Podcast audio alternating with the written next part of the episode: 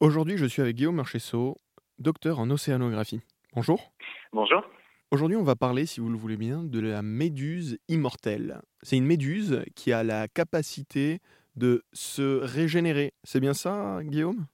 Oui, tout à fait. Euh, son nom, c'est Turritopsis euh, dormi et nutricula, puisque nous avons deux espèces différentes.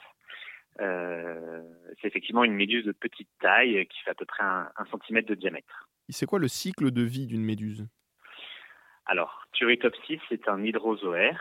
Euh, donc, c'est une méduse qui présente deux, deux, phases dans son cycle de vie. Euh, on a la phase méduse, euh, qu'on connaît tous très bien. Donc, dans ces méduses qui, vivent en pleine eau, on a des, des mâles et des femelles. Et ces mâles et ces femelles vont se reproduire dans, la colonne d'eau en relâchant des spermatozoïdes et des ovules qui vont être fécondés euh, et qui vont former une larve qui s'appelle la larve planula. Et cette petite larve va euh, couler au fond euh, de, la mer et se fixer sur des substrats, donc en général sur des rochers, des coquilles de coquillages, euh, etc., des substrats durs. Et en fait, cette petite larve planula va se différencier en polype. Donc là, c'est la phase asexuée, donc c'est une phase fixée au fond de, des mers. Et donc cette phase polype va se développer en colonie euh, c'est de la même famille que les coraux. Hein, euh, c'est des tout petits polypes qui sont euh, donc qui sont qui, qui vont qui sont formés pardon d'un pied et de tentacules et d'une petite bouche, donc ils vont se nourrir, etc. Et à certaines périodes de l'année, ces polypes vont se reproduire de manière asexuée, c'est-à-dire qu'ils vont euh, ne pas avoir besoin d'ovules et de spermatozoïdes pour se reproduire. Ils vont chaque polype va produire une ou plusieurs méduses. Et cette petite méduse, une fois qu'elle est développée euh, sur le polype, elle va se être relâchée dans la colonne d'eau et devenir donc méduse dans la colonne d'eau et va finir sa croissance pour devenir adulte. Quand vous parliez des polypes, est-ce que c'est euh, comparable aux, anémones qu'on peut voir euh, partout au fond de l'eau?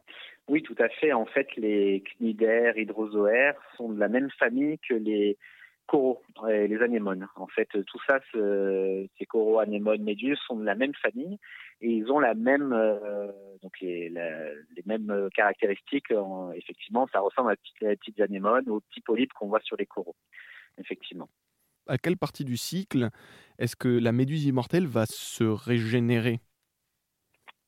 Alors, il s'avère qu'en fait, c'est sur les deux, phases du cycle, puisque les polypes sont aussi capables, c'est assez commun aux cnidaires, euh, les polypes sont capables de se euh, de se transformer, on va dire, en une forme de dormance en fonction des conditions environnementales. En général, quand la température est trop froide ou qu'il manque de nourriture, euh, qu'il y, a un stress environnemental, les polypes vont, euh, se, régresser, se mettre en forme de dormance qui va durer pour certaines méduses plus de plus de 40 ans et qui leur permet en fait voilà, de survivre.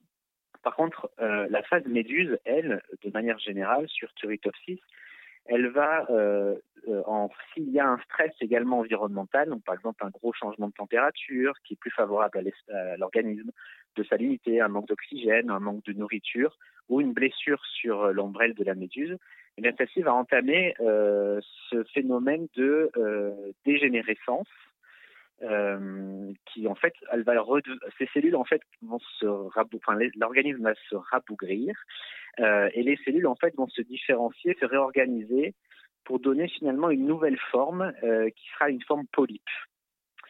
Euh, et donc c'est donc ce phénomène-là est assez euh, nouveau. Euh, puisqu'en fait, ça, ça n'est observé sur la phase méduse que chez cette espèce. C'est ce qu'on appelle le phénomène de transdifération. C'était le monde fascinant de Guillaume Marchesso, qui est océanographe et qui nous parlait de cette méduse immortelle. Merci beaucoup, Guillaume. Merci, Sacha, et à bientôt.